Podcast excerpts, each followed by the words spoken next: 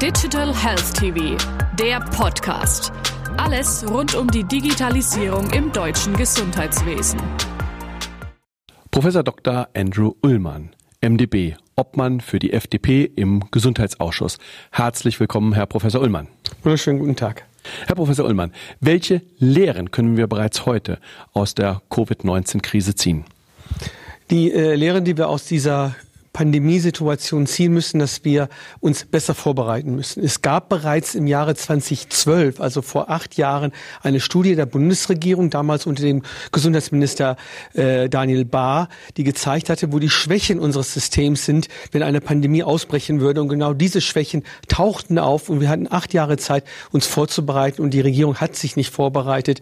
Und äh, da, denke ich mir, bedarf es eine rasche Aufarbeitung dieser Probleme, die wir hatten. Ich nenne nur ein Stichwort hier, Schutzkleidung.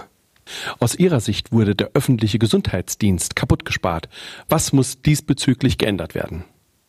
Das öffentliche Gesundheitssystem muss deutlich wieder gestärkt werden. Es ist zu einem Verwaltungsapparat verkommen und es ist auch den Kolleginnen und Kollegen, die dort arbeiten, unwürdig, so zu arbeiten.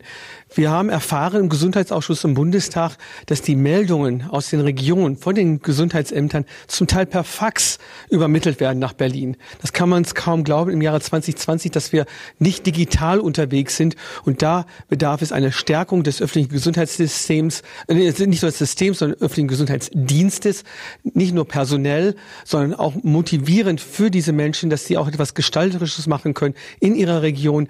Äh, da gibt es viele Möglichkeiten. Ich spreche jetzt hier einmal ein Thema an One Health, die Problematik von Multiresistenz, da mit Agrarwissenschaftlern, Medizinern, da sich zusammenzusetzen und die bessere Vernetzung des Systems in Deutschland mit dem Robert Koch Institut würde uns besser auf die nächste Pandemie vorbereiten oder äh, Epidemie erst einmal vorbereiten, denn wir würden dann sofort vor Ort mitkriegen, wenn etwas los ist.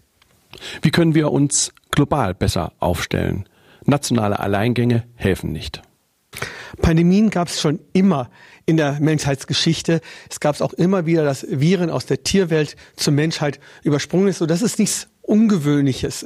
Es ist jetzt eher ungewöhnlich, dass wir das alles wissen und in einer Geschwindigkeit erleben, weil wir in einer globalisierten Welt leben. Wir müssen hier ganz klar, meiner Meinung nach, die Weltgesundheitsorganisation stärken. Wir haben es gerade leider erleben müssen vom US-amerikanischen Präsidenten, der eigentlich die WHO schwächt, indem er sagt, die arbeitet nicht vernünftig, deswegen stellen wir die Zahlungen ein. Und die WHO ist unsere zentrale äh, Institution weltweit, um Pandemien zu entdecken. Und da müssen wir sicherlich auch einige Reformen bei den Gesundheitsgesetzen, auch bei den internationalen Gesundheitsgesetzen auch durchführen. Sie sprachen es gerade an, die WHO. Wie können wir uns global besser vorbereiten. Nationale Alleingänge scheinen bei einer Pandemie nicht wirkungsvoll. Kann es auch nicht sein, weil die Viren und die Bakterien, die Parasiten, die haben keine Reisepässe. Die erkennen auch die staatlichen Grenzen nicht ein. Das heißt, die, wenn eine Pandemie entsteht, nützen die ganzen Staatsgrenzen Nationalismus nützen da gar nichts. Es kann nur durch multilaterale Zusammenarbeit funktionieren. Und das muss besser werden.